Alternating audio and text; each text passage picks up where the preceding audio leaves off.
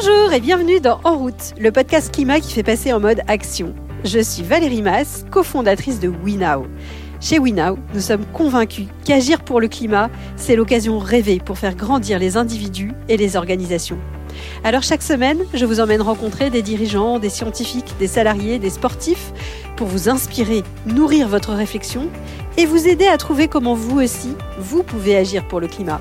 Parce qu'on a tous un style différent et surtout un impact bien plus grand qu'on ne le croit. Cette semaine, je reçois Hubert de Boisredon. Hubert est un dirigeant engagé, convaincu de l'importance de rester aligné avec ses valeurs dans son métier de dirigeant. Il est PDG depuis 2014 d'Armor Group, un fleuron industriel breton. Il y a 100 ans, Armor produisait du papier carbone. Vous savez, ce papier qu'on utilisait pour les documents importants qu'on voulait reproduire en plusieurs exemplaires. Armor a beaucoup évolué au fil du temps et des technologies.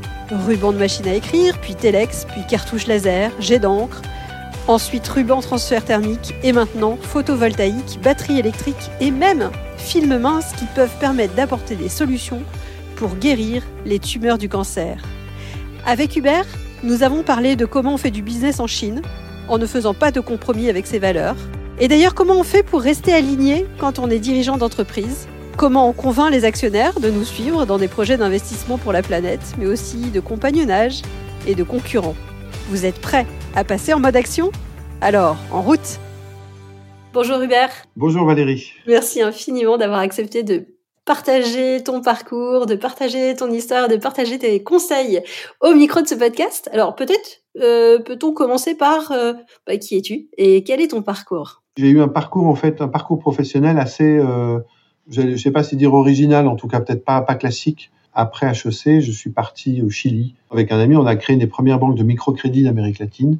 J'ai expérimenté comment la, la banque de microcrédit pouvait transformer tout un quartier et donc comment l'économie aussi pouvait être au service du développement et des personnes. Donc ça, ça a été une expérience très fondamentale pour moi. Et puis après, euh, à 29 ans, je suis rentré euh, chez Ron Poulenc, donc grande multinationale euh, de chimie mondiale, et qui m'a envoyé donc en, France, et puis au Japon, et puis ensuite quatre ans en Chine, au moment où la Chine s'ouvrait. Donc ça a été l'occasion de négocier des acquisitions de sociétés chinoises avec les, membres du Parti communiste chinois notamment, et de, de participer à cette comment dire, comment, enfin, tout, tout, le défi de comment développer des entreprises fidèles à nos valeurs, notamment le respect de l'environnement, le respect des personnes, de la sécurité, etc., face à des concurrents chinois qui, eux, n'avaient pas du tout les mêmes euh, valeurs. Et avec un peu ce débat éthique, en fait, faut-il être aussi compétitif qu'eux au détriment de nos valeurs ou faut-il être fidèle à nos valeurs au détriment euh, de, de, notre compétitivité? Voilà, donc c'était vraiment des sujets passionnants qui m'ont qui m'ont tenu. Et c'est là où j'ai euh, j'ai appréhendé un peu plus ce qu'on n'appelait pas à l'époque vraiment le développement durable. Au début des années 2000, je me suis dit c'est pas rien en fait l'engagement de l'entreprise euh, par rapport à l'environnement, par rapport à la planète.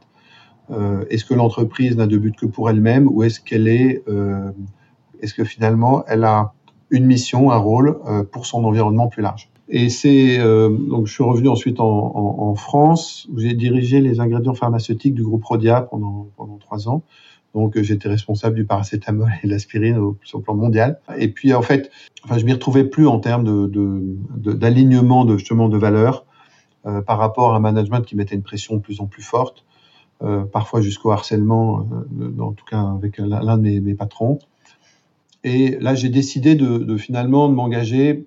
Je suis parti et j'ai cherché en fait à vivre une certaine synthèse entre euh, l'expérience du Chili de création d'entreprise avec une dimension sociétale et puis euh, la direction d'une entreprise industrielle mondiale. Euh, en fait, euh, voilà. Et c'est ce qui a donné le fait que aujourd'hui je dirige euh, Armor Group. Armor Group, qui est une entreprise euh, basée à Nantes, 2500 personnes, et où on est devenu leader mondial des consommables d'impression pour imprimer les étiquettes code barre. Donc en gros, 5 étiquettes sur 10 dans le monde sont imprimées par un consommable qu'on fabrique. Et à partir de notre savoir-faire industriel, avec mes équipes, on a cherché comment contribuer un peu à, à, la transition énergétique, à la lutte contre le réchauffement climatique, et finalement qui a donné lieu à la création de nouvelles activités. Et c'est ainsi qu'on est, euh, est aujourd'hui pionnier dans l'innovation, la réinvention des, des, des, solutions solaires en faisant des films solaires photovoltaïques souples, et puis également des composants qui améliorent la performance des batteries électriques lithium-ion d'environ 20%. Comment mettre euh, la technologie, l'industrie, l'innovation au service des enjeux de la planète aujourd'hui? En tout cas, moi, c'est ce qui m'habite. L'entreprise, oui, oui, elle doit être rentable, elle doit réussir, oui, mais si elle ne contribue pas, de façon ou d'une autre, à l'amélioration de notre société avec les défis qu'on a, j'aurais l'impression de passer un petit peu à côté du sens de ma vie. Alors c'est hyper intéressant parce que effectivement tu tu as commencé finalement une carrière très engagée. Tu es passé dans une carrière plus classique à la sortie d'HEC après. Et tu reviens sur quelque chose de très engagé. Est-ce que c'était des sujets qui t'interpellaient déjà avant de rentrer dans la vie active Très honnêtement, non. Moi, j'ai démarré euh, surtout un cursus tout à fait classique euh, à l'école. Ensuite, on m'a dit voilà, tu réussis pas trop mal, bah, tu vas en prépa. Euh, en prépa, euh, bah, viser de, de, de, la meilleure école possible. Ensuite, rentrer à HEC, bah, j'ai suivi le cursus. Il y, a, y, a, eu un moment de désillusion, si tu veux, un moment de dire mais finalement tout ça pour ça. Euh, bon, et c'est notamment euh, en, en, étudiant à New York que j'ai vécu ce que j'appellerais une crise de, de, sens, qui a quand même été un passage pas évident dans le sens où j'étudiais à New York University la finance internationale à côté de Wall Street. Euh, c'était en 1985. Première page de mon livre, c'était euh, le but de l'entreprise et la maximisation du profit de ses actionnaires, Milton Friedman. Et je sortais dans la rue, je voyais euh, beaucoup de gens pauvres étalés sur le, sur le trottoir. C'était le début de l'épidémie du sida, donc tout un questionnement sociétal. Et moi, me disant, en fait, je suis en train de me former finalement dans un seul but qui est maximiser le profit alors que le monde autour de moi souffre. Ça, ça a amené un questionnement profond qui m'a emmené un peu, ça a été un peu à la fois le hasard et puis un peu un, concours de circonstances, à aller m'engager dans le Bronx, dans le South Bronx à New York, auprès des plus pauvres, donc notamment pour distribuer la soupe populaire et rendre visite à des malades du sida, notamment des jeunes, au moment où ça démarrait. Et là, j'ai vécu l'extrême, c'est-à-dire que le matin, je partais tôt euh, distribuer la soupe populaire aux, aux mendiants du Bronx et l'après-midi, je me retrouvais à étudier la finance à côté de New York, à côté de Wall Street. Et j'ai expérimenté, si tu veux, ce tiraillement. Et c'est là où je me suis, à un moment, j'ai perçu qu'il fallait que je fasse un choix. J'avais la possibilité de faire une coopération. Je me suis, est-ce que c'est pas l'occasion finalement, plutôt que de faire une copée classique dans les grandes banques, d'approfondir ce sujet de l'unité entre l'entreprise et l'engagement sociétal de l'entreprise. Et c'est comme ça que de proche en proche, en fait, j'ai rencontré un jour le directeur d'une banque chilienne, euh, un peu une banque mutualiste qui avait été créée au moment de la crise économique du Chili pour développer les petites et moyennes entreprises et le logement social, et qui m'a dit, mais attends Hubert, ce que tu cherches, viens au Chili, tu vas pouvoir vivre cette unité-là. Donc en fait, voilà, ça, tout ça m'a mis sur un chemin. En fait, j'ai l'impression de m'être engagé par le manque que j'ai pu ressentir et par des questions auxquelles je n'avais pas de réponse. Je me suis dit, maximiser le profit ne résoudra pas les problèmes du monde. Il faut aller chercher l'unité entre l'économie, entre euh, le but de l'entreprise et les enjeux de société qu'on veut, qu'on veut, qu'on veut attaquer. Et qu'est-ce que tu as été chercher alors dans les grosses sociétés où finalement, là, pour le coup, tu, tu le savais d'avance que tu étais dans un univers assez différent, tu n'étais oui, plus dans ce, cet univers solidaire? C'est une bonne question. Euh, si tu veux, en fait, ce qui s'est passé, c'est que on avait, créé Contigo au moment où la banque classique considérait qu'il était impossible de prêter aux plus pauvres. Et la grande réussite, c'est pas tant la banque qu'on a créée, c'est le fait qu'on a montré que c'était faisable et qu'en partant, il y a cinq banques chiliennes, dont la Banque de l'État, qui ont ouvert sur un département de banque de microcrédit. Donc ça, ça a été la réussite, elle a été par l'exemple. J'ai bien perçu qu'à un moment, pour la réussite même de la banque, il fallait qu'elle soit transmise à des Chiliens pour que ça devienne leur affaire. Il y a eu un moment un peu paradoxal où je me suis dit, en fait, pour la réussite de l'œuvre, il était important que je me retire et que quelque part, je, reprenne ma route. J'éprouvais le besoin d'apprendre un métier. Et puis aussi de me confronter, d'être un peu confronté à, à, à, à l'intérêt et les contradictions de l'entreprise classique. Et donc, euh, de fait, ça a été une recherche. Au début, je me suis dit, c'est dans la banque que je vais trouver. Et puis, en fait, pas du tout, parce que je me rappelle un entretien, on m'a dit, euh, si vous rentrez dans la banque, une chose est vraiment importante, c'est que vous ne preniez jamais aucun risque. Et là, je me suis dit, j'ai fait tout l'inverse, donc c'est pas pour moi. Et chez Rode Poulain, au contraire, on m'a dit, c'est parce que vous avez pris des risques qu'on veut que vous veniez nous rejoindre, parce qu'on a besoin de gens qui sont capables de, justement, de prendre des initiatives et qui, qui sont pas des clones qui, sont capables de, prendre des risques en, en, en, agissant, en entreprenant sans filet, etc. Donc, ça, ça m'a plu. Avec une étoile quand même, c'était de me dire, là, je vais recevoir une formation, je vais acquérir une formation, qui va me, me, me, me, former pour un métier de direction générale Et ayant pris de la bouteille et de l'expérience comme directeur général d'une entité, en étant confronté à plein de, complexités en fait, dans un milieu international, je pourrais le mettre au service de quelque chose. Je ne sais pas où et quoi et comment, mais, ça viendra. Voilà. Et aujourd'hui, tout ce que j'ai vécu chez euh, Ron Poulin, Rodia, Solvay maintenant, m'aide énormément dans ma pratique de direction générale de, de, de leadership du groupe.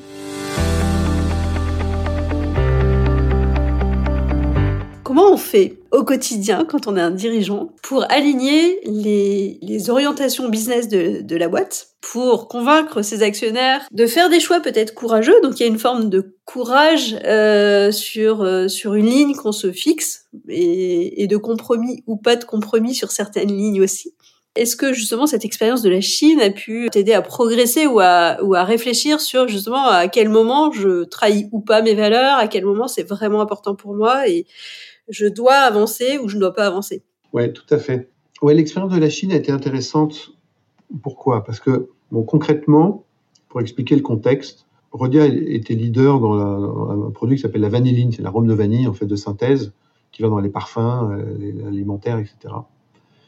Et en quelques années, euh, les con concurrence chinoise avait fait perdre 18 points de part de marché à Rodia sur le plan mondial. Donc c'était l'attaque frontale et avec euh, des risques de perte d'emploi importants en France, etc., Donc moi, la mission que j'avais, c'était trouver le moyen de devenir chinois parmi les Chinois. J'avais identifié un acteur chinois qui était un de nos grands concurrents.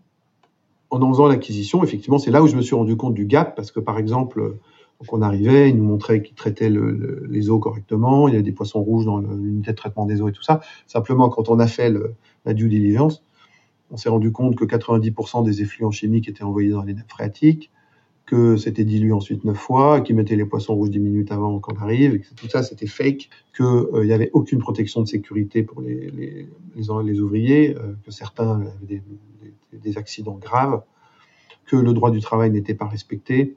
Donc en fait, on parlait de concurrence, mais on parlait de règles, de, de, comment dire, de critères qui étaient complètement différents euh, et qui faisaient qu'objectivement, on, ne, pourrait jamais être en concurrent, au même niveau qu'eux en termes de compétitivité par rapport à, leur choix. Et là, là, là, la question éthique s'est posée de dire est-ce qu'on veut être comme un Chinois? C'est-à-dire qu'en fait, on va, va, par exemple, on va pas investir dans l'environnement, mais à ce moment-là, quid de nos valeurs et de notre culture du groupe? Euh, Ou alors, on assume qui on est, mais à ce moment-là, il va falloir régler le problème de la différence de coût. Donc ça, c'était ça. Et moi, j'ai évidemment plaidé, pour être fidèle à nos valeurs, et je pense que c'était assez aligné aussi sur, la conviction du groupe globalement. Par contre, la deuxième, deuxième contrainte n'était pas évidente. Et c'est là où, en fait, euh, ce que j'ai découvert de façon un peu intéressante, c'est qu'en analysant les choses, je me suis rendu compte, par exemple, que de le, dans les process des Chinois, ils fabriquaient de la vanille avec du chlore, euh, qui n'était pas génial pour les applications alimentaires, alors que nous, on n'en a pas, dans notre process, etc. Donc ça a été quand même conjuguer un idéal, si tu veux, un idéal, avec une analyse rigoureuse de dire, il y a, en fait, derrière les choix qu'on fait, il y a des avantages, il y a des choses qu'on peut mettre en avant qui permettaient de dire, OK, on est plus cher, mais le produit que nous avons a des qualités intrinsèques que n'ont pas euh, le produit moins cher. Donc c'est aussi renvoyer l'acheteur ou le, client à sa responsabilité par rapport à certaines priorités. Nous, on estime que du chlore dans, euh, dans, dans ma vanille de synthèse, ça présente des dangers. Et à partir de là, j'ai mis en place, c'était pas trop, c'était pas trop dans l'air du temps, mais j'ai un marketing industriel de développement durable. C'est-à-dire que ça, ça s'est traduit par euh, bah, nos, cartons euh, étaient, verts pour montrer. Mais derrière ça, on a créé une marque qui montrait notre engagement, etc. Et j'ai commencé à mettre en avant, en fait, tout ce qu'on faisait pour l'environnement et la protection des employés, etc. Euh, pour valoriser notre produit à un moment où, je te personne ne parlait de développement durable. Donc moi, c'est venu de façon pragmatique comme une obligation pour compenser, pour, en fait, pour valoriser un choix qui avait été fait, qui objectivement nous pénalisait d'un point de vue économique. Et ça, ça, et ça, et, et je dirais que, alors, du coup, aujourd'hui, si tu veux, quand tu dis comment concilier le sens et l'économie, bah, ça, j'ai toujours ça présent en tête. C'est-à-dire que je considère que la priorité, c'est d'abord l'engagement.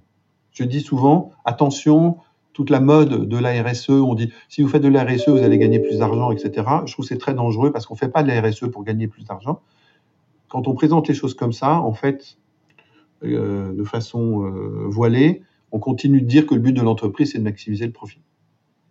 Pourquoi on fait, pourquoi on s'engage en RSE Pourquoi on s'engage pour la planète Parce qu'il faut le faire. Parce que la planète, parce qu'on en a besoin, parce que c'est critique. Donc c'est pas un choix qui se, il n'y a pas de négociation, il y a pas, il y a, soit on, soit on est engagé, soit on l'est pas. Mais si on est engagé, on s'engage. Et après, une fois qu'on est engagé, on regarde comment à partir de là, on peut valoriser ce qu'on fait pour le mettre en avant et pour que ça devienne un atout. Mais c'est pas dans l'autre sens. C'est hyper intéressant parce que tu es arrivé donc chez Armor. oui, important de dire qu'Armor, c'est n'est pas du tout une entreprise modèle en soi. C'est une entreprise de chimie des encres. Nos rubans transfert thermique pour imprimer les étiquettes code barre, c'est des rubans, personne ne sait à quoi ils ressemblent. Ils sont euh, logés dans les imprimantes industrielles sur les chaînes de production. C'est pas un produit qu'on connaît. Donc, il n'y a, rien, y a rien de sexy. Et au départ, Armor n'était pas du tout prédisposé à s'engager pour, le, pour, pour la planète. Tu as quand même accepté de prendre cette direction générale avec quand même, j'imagine, une idée derrière. Oui, mais ce qui est étonnant, c'est que je suis pas venu en disant je vais faire un truc pour la planète avec Armor, jamais. En fait, qu'est-ce qui s'est passé? C'est que euh, j'ai vu cette offre passer euh, par chasseur de tête d'une entreprise qui allait pas très bien, qu'il fallait redresser, dont les actionnaires euh, étaient là depuis 30 ans, se posaient des questions sur l'avenir, il y avait des questions stratégiques, etc. En fait, moi, ce qui m'a plu, c'est le challenge. Maintenant, il y, a eu, deux choses. Il y a eu, pour moi, un, élément déclencheur, ça a été quand j'ai vu le film La vérité qui dérange du vice-président Al Gore, c'était en 2007 à peu près, moi, j'étais pas du tout sensibilisé au réchauffement climatique, très honnêtement. Là, j'ai compris qu'en fait, il y, avait, quelque chose de grave qui se jouait, avec une accélération euh, du réchauffement et des émissions de CO2, et que, de certaine façon, c'était bien que je dise à mes enfants de fermer leur, leur lumière en partant à l'école, mais qu'il y avait peut-être peut plus à faire, en tout cas plus d'impact à, à, considérer le sujet au sein de l'entreprise. Et c'est là, c'est là où moi je me suis mis en route, en disant, mais au fond, on a un savoir-faire qui est un savoir-faire de fabrication de, consommables, de rubans euh, ancrés. Derrière ça, c'est un savoir-faire de qu'on appelle d'induction de couches minces sur des films minces qu'on applique sur des consommables d'impression, mais on pourrait aussi faire d'autres choses. Et, c'est là où j'ai dit, j'ai réuni les équipes R&D, marketing, euh, industriel et autres, en disant, mais écoutez, à partir de savoir-faire, si on regarde l'enjeu pour la planète, qu'est-ce qu'on pourrait inventer? C'est eux, en fait, qui sont venus me voir après, en disant eh bien, on, a, eu deux idées, euh, on, s'est challengé, on a, réfléchi. Il y a deux idées, eh ben, on pourrait euh, réinventer le panneau solaire en temps des films euh, en appliquant un polymère organique sur le film, comme on met de l'encre sur nos consommables, et on pourrait. Voilà. Et puis, on pourrait enduire des films collecteurs, et ça, mais ça permettrait de faciliter le transfert des ions dans les batteries, etc. Il y a eu un chemin. Moi, par rapport à une entreprise qui allait pas bien, c'était évidemment le premier objectif, parce que j'aurais pu mettre tout ce que je voulais en développement durable, et si l'entreprise s'écroulait, c'était pas la peine. Donc, euh, ça, c'était le premier objectif. Mais en, chemin, cette motivation est, apparue, notamment par l'élément déclencheur de, cette prise de conscience. Mais alors, comment tu convaincs les banques, les actionnaires en, en leur temps? Quels sont les arguments? Parce que c'est vrai que aujourd'hui, euh, c'est quand même la rentabilité qui va présider. Ouais, bah effectivement, j'ai été confronté, je suis confronté à ça. Et là, j'allais dire, c'est un peu pareil que l'histoire de, de, la Chine. Je pense qu'il faut conjuguer conviction et intelligence. C'est-à-dire que quand la famille euh, a cédé euh, ses parts euh, d'Armor en 2008, c'est un, un, fonds de participation industrielle euh, lyonnais euh, qui a, qui a pris le, la majorité du capital. Ils ont acheté un business plan, on va dire. Ils ont acheté, bon. Et on commençait tout juste à investir un petit peu à ce moment-là euh, dans, ces nouvelles activités. Et, eux savaient pertinemment que euh, si nous augmentions nos investissements, vu la, durée avant laquelle nous serions rentables, euh, ils seraient déjà partis. Donc en fait, ils ne bénéficieraient pas du gain des investissements faits. Mais c'est le cas de la plupart euh, des, fonds d'investissement. Pourquoi un fonds d'investissement est réticent à soutenir l'innovation? C'est que c'est très rare qu'il envoie les bénéfices sur le temps d'horizon de son investissement de 4 ou 5 ans. Et donc là, je me suis dit comment je vais faire? J'ai négocié en fait avec le fonds d'investissement. Je, je, je leur ai dit écoutez, vous avez acheté un business plan, moi je m'engage à le réaliser. Mais ce que je veux accorder avec vous, c'est que si on fait mieux, en gros que la moitié du mieux, on puisse l'investir dans des projets d'innovation qui nous tiennent à cœur.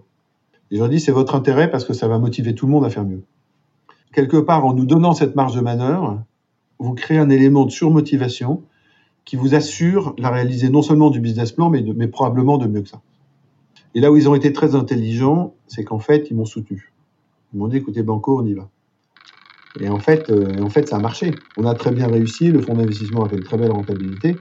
Après, quand, euh, y a eu, euh, quand ils ont cédé, qu'il y a d'autres investisseurs qui sont venus, là j'ai très vite compris qu'il fallait qu'au moment où ils rentrent, avant même qu'ils rentrent, les choses soient très clairement posées. Si vous venez chez Armor, vous acceptez la vision de l'entreprise qui veut conjuguer rentabilité et engagement. Quel a été l'argument qui a fait mouche? Ça a été possible parce que euh, j'ai trouvé des, des, actionnaires, notamment engagés dans le territoire, des gens qui sont quelque part, qui partagent nos valeurs. Bien sûr, on veut un profit qui soit respectable, mais notre but n'est pas de le maximiser à tout prix, de quelque part de préparer l'innovation, l'engagement écologique euh, dans, la région, de montrer que l'industrie peut être vertueuse, ça fait partie de nos valeurs et de nos convictions. Et donc, on participe de ce projet. Pour autant, ils ont là aussi très bien réussi et ils sont très fiers de leur investissement. Mais si tu veux, euh, le point de départ est quand même un renoncement. À un moment, il y a un choix à faire. On peut pas. Euh, il faut choisir entre viser d'abord la maximisation du profit ou viser un équilibre entre profit et engagement sociétal. Mais on peut pas faire les, on peut pas viser les deux à la fois. Il faut que là, au moins que la priorité soit claire. Comment on reste aligné? Ça se joue d'abord en soi, ça se joue sur quelle importance je donne à cette unité-là? Je me rends compte que ce qui me rend heureux, c'est d'être en unité. En fait, c'est de, c'est pas d'être tiraillé entre d'un côté, euh, voilà, me, me, tuer pour euh, gagner plein d'argent, et de l'autre côté, essayer de, vivre une certaine générosité. Euh, si je peux vivre la générosité dans l'engagement premier, qui est mon entreprise, ça me rend encore plus heureux. Euh, donc, je crois beaucoup à l'unité de vie, c'est en fait un, ce principe où on, essaye d'être soi-même. Bon, je pense que c'est difficile de rester aligné quand on reste, quand on est seul. Et c'est là où petit à petit, euh, moi, ce que j'ai découvert, c'est l'importance du, du, partage, du partage avec des pairs. Et puis également plus récemment, j'ai expérimenté ce que on appelle le compagnonnage, c'est-à-dire en fait d'avoir une personne de confiance autour de soi, une personne avec laquelle on se sent assez en liberté pour pouvoir exposer ce genre de questions, qui est capable aussi à la fois de me challenger, de me poser des questions et en même temps de m'encourager pour cheminer vers cette, intention-là. Ce qui est beau, c'est quand cette, euh, ce, comment dire, ce, ce, compagnonnage est réciproque, c'est-à-dire en fait l'autre personne me dit ben moi voilà toi tes défis c'est ça, moi mes défis c'est ça, et on s'épaule en fait au quotidien. Donc euh, ça veut dire avant une réunion avec un, avec des investisseurs, ben, je dis voilà là j'ai un cap à tenir, je sais que je vais être, va pas être facile, euh, on prépare ensemble, euh, on débriefe après. Et ça, c'est, ça, je pense que c'est une chance extraordinaire. Compagnonnage qui permet de développer un leadership unifié, en fait. Parce qu'on parle là, on parle d'une ligne de crête, ce que tu dis là. C'est-à-dire qu'en fait, la ligne de crête, il ne s'agit pas d'être un idéaliste comme ça, euh, que les petits oiseaux et, par exemple, on vit sans argent et sans objectif, etc. Il s'agit pas non plus d'être un, financier euh, dans l'ombre en disant la planète, je m'en fous parce que de toute façon, c'est chose qui m'intéresse, c'est gagner de l'argent. On parle d'essayer de vivre une unité. Et cette unité, elle n'est pas facile. Elle n'est pas facile. Euh, je, cite un exemple dans, le livre que j'ai écrit l'année dernière, qui s'appelle L'esprit souffle, suis-le, itinéraire d'un dirigeant engagé. Je décris une situation très concrète, mais qui pour moi m'a, fait cheminer beaucoup, d'autant que euh, ceux qui m'ont aidé sont mes collaborateurs. Enfin, on, est sur un marché extrêmement compétitif. On a 8-9 concurrents dans le monde. Un de nos concurrents, qui était le, quatrième euh, américain, a un problème, son usine explose. Heureusement, il n'y a pas eu de mort, mais enfin, son outil industriel est par terre. Nous, on était le numéro 3 américain, bien que leader mondial, mais le marché américain a toujours été un marché sur lequel on a essayé de grandir, on a eu du mal, il y a deux leaders très forts. L'usine de ce concurrent explose. Il appelle euh, les deux producteurs américains, numéro 1 et le 2, qui produisent sur place, en disant bah, écoutez, mon usine a explosé, est-ce que, euh, par solidarité que de coproducteurs, vous accepteriez de me fournir? Et les autres, trop contents de le voir, disparaître, lui disent bah, non, non, ils ont trouvé plein de raisons pour ne pas l'aider. Donc lui, en désespérance de cause, se tourne vers nous en Europe en disant voilà ce qui m'arrive, est-ce que, euh, est-ce que vous accepteriez de me fournir du produit? Évidemment, moi, il y a, une partie de moi-même qui me dit, bah, ça, ça, fait des années que je souhaite prendre des parts de marché aux États-Unis. Euh, euh, bah, si je l'aide quelque part, je perds une opportunité. Enfin, tu vois, je raisonne un peu comme les autres, au premier niveau. Et puis, euh, j'en parle à mon directeur commercial d'Armor, qui me dit, mais Hubert, je vous pose une question, si c'était à nous que ça arrivait, vous attendriez quoi? Et c'est là où, tu il a fait appel à l'autre partie de la ligne de crête, qui est, cet aspect de, voilà, de, de gratuité quelque part. Et là, moi, ça m'a vraiment questionné, ça m'a cheminé. Et puis, bah oui, en fait, vous avez raison. Et il m'a dit, bah, moi, je pense qu'il faut les aider. Et non seulement il faut les aider, mais il faut, il faut accepter de ne pas en tirer de marge. On va les aider comme si c'était comme si c'était nous. Et là, la traversée pour moi, ça a été d'aller voir mes investisseurs et de leur dire, écoutez, voilà, on a un concurrent dont l'usine explose. Mais je vous préviens, non seulement on va les aider, mais ne croyez pas qu'on va gagner plus d'argent avec. il a fallu que je traverse certaines peurs du jugement, se dire, mais attends, mais vous êtes complètement naïf, vous n'êtes pas un bon dirigeant, euh, on est quand même là pour le profit. Mais en fait, en fait, c'est là où je me suis rendu compte que se jouait aussi un certain alignement. Alors, ce qui est quand même très intéressant, c'est pour ça que je raconte cette histoire, parce qu'elle est très belle, c'est que deux ans après, coup de fil, parce qu'entre-temps, il a reconstruit son usine avec les assurances et tout. Donc, on n'a rien, on a, on a, on a, rien, pratiquement rien gagné dans l'histoire. Sauf que deux ans après, il nous appelle pour nous dire, en fait, on a revu notre stratégie d'entreprise, on a décidé de sortir du métier sur lequel on est concurrent. Le numéro 1 et le 2 veulent nous racheter, mais moi, je veux pas. Je veux que ce soit vous qui achetez. Je n'oublie pas que vous nous avez aidés quand on avait besoin. Et donc, la priorité, c'est vous. Et même, même, même à un prix supérieur, même un prix, je veux vous vendre à vous. Et donc, on a pu racheter ce concurrent-là. Du coup, on est passé de numéro 3 à numéro 2 ex Grâce à cette dynamique, on est devenu numéro 1 ex et l'année dernière, on a racheté le numéro 1. On est aujourd'hui le, leader mondial, le leader américain en plus d'être leader mondial. Donc c'est quand même une très belle histoire parce que ça montre en fait que quand on, on a les choses bien en place, à un moment, il y a une certaine cohérence. Et ça, c'est quelque chose auquel je crois. Donc en fait, voilà, comment, conjuguer les deux C'est aussi s'appuyer sur cette, euh, sur cette, euh, dire, sur cette foi, sur cette confiance, en tout cas, que l'alignement ne dessert pas, mais qui demande un choix quand même assez clair. Où est ma priorité? Et moi, je, je dirais, qu'est-ce qui m'aide à ça? C'est qu'en fait, c'est ça qui me rend heureux aussi. C'est-à-dire que quand je me sens bien en phase, quand je me sens aligné, je me rends compte que j'ai beaucoup de force. Et beaucoup de force parce que je suis capable de regarder euh, un client, un fournisseur, des collaborateurs dans les urnes, de voilà, on va faire ça parce que.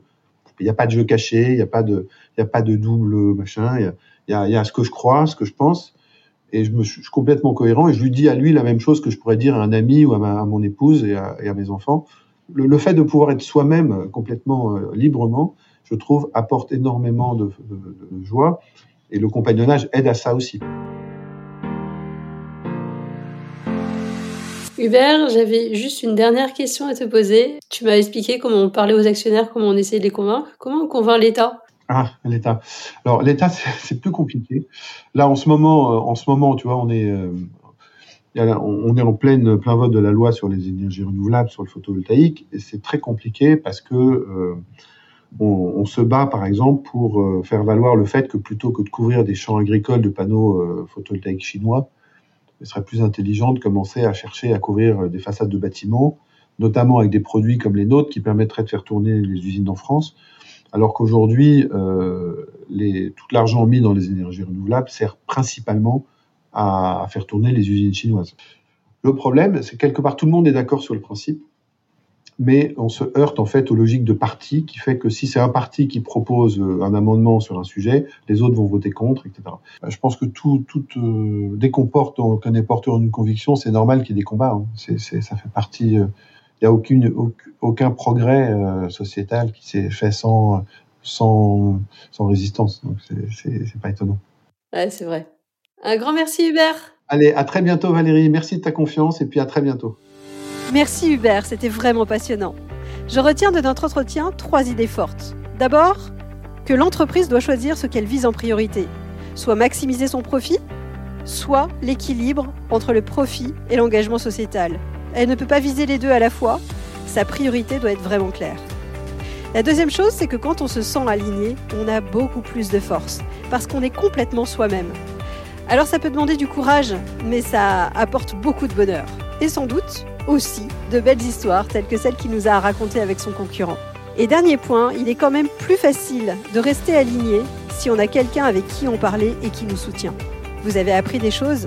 N'hésitez pas à partager l'épisode avec d'autres à qui cela pourrait être utile. Et vous pouvez également retrouver tous les autres épisodes sur notre site web www.wenow.com. À la semaine prochaine